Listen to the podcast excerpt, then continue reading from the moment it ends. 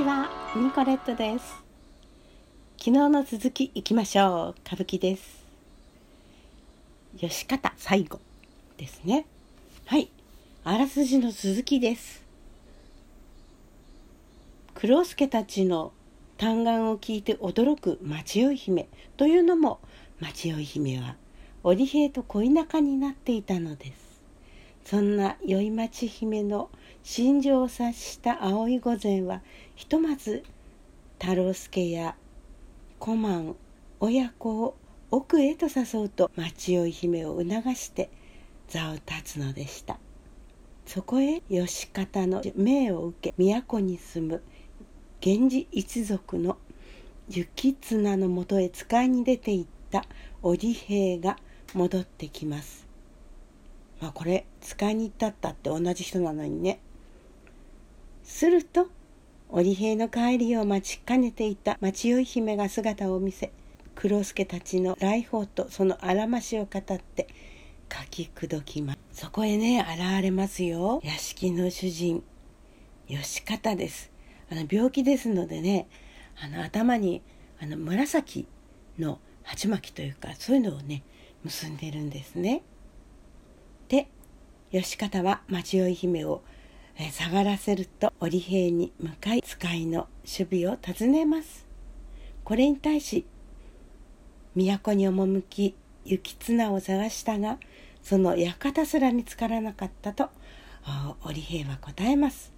ところが織兵が持ち帰った行綱へ宛てた書状の文箱の封印が切れているのを見た義方は傍らの松の小枝で手をを洗うための鉢ですね。それを割りまして平家打倒を志す、えー、心の底のね思いを打ち明けます。そして織兵に正体を明かすようにと迫ります。この織兵こそ行綱だということをね義方は知っていたんですね。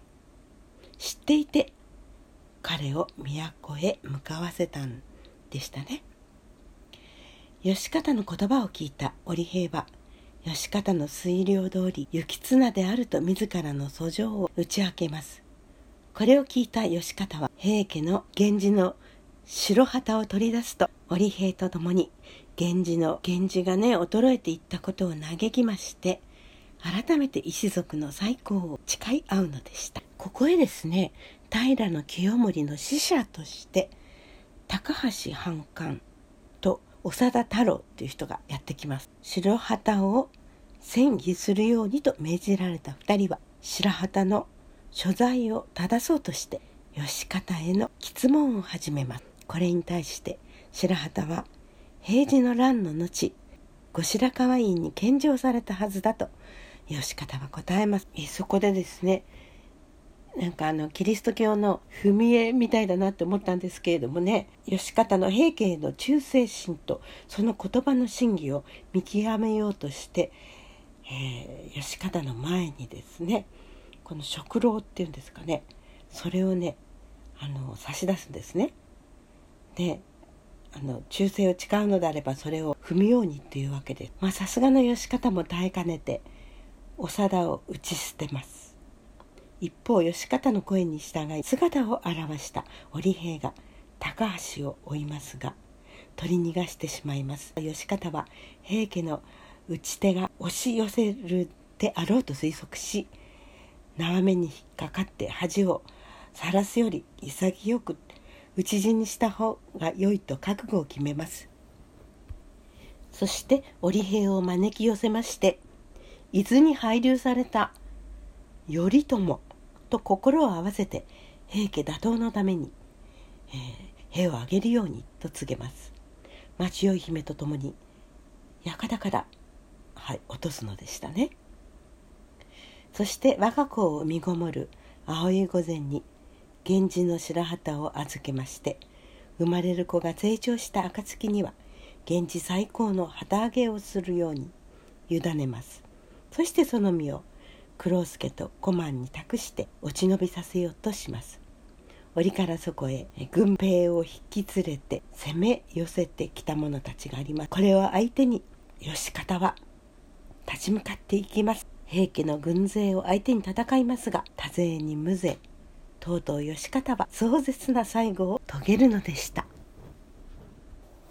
という内容なんですけれどもねこの最後がすごいんですよ。階段の上のところでね、あの、倒れるんですけれどもその立ったままですねバタンと前に倒れるんですね。あれ顔顔潰れるんじゃないかしらと思ってねすごい心配しました。顔がくしゃくしゃになったらどうしますか？それぐらいねもうバタンと倒れるんですよ。いやちょっとすごい演技でしたね。壮絶でしたね。え2つ目の出し物は伊達比べ車の鞘当てっていうんですけれども。この舞台はね桜が満開の華やかな吉原なんですよ。当時ね、えー、唯一認められていた吉原ですね、はい、長唄の調べとともに、えー、黒いね雲が現れますね。雲の模様をしたものですね。稲妻の模様ですね。華やかな車の風情にあれているということですね。黒地に雲と稲妻模様の着流し姿。不破半左衛門とそれと朝木地に雨と濡れ塩ビ模様の着流し姿の名古屋三蔵が傘をかぶって登場こういうここでですね丹前六法という独特の振り両者がすれ違うサインに刀の鞘が当たりさらには争いとなるところを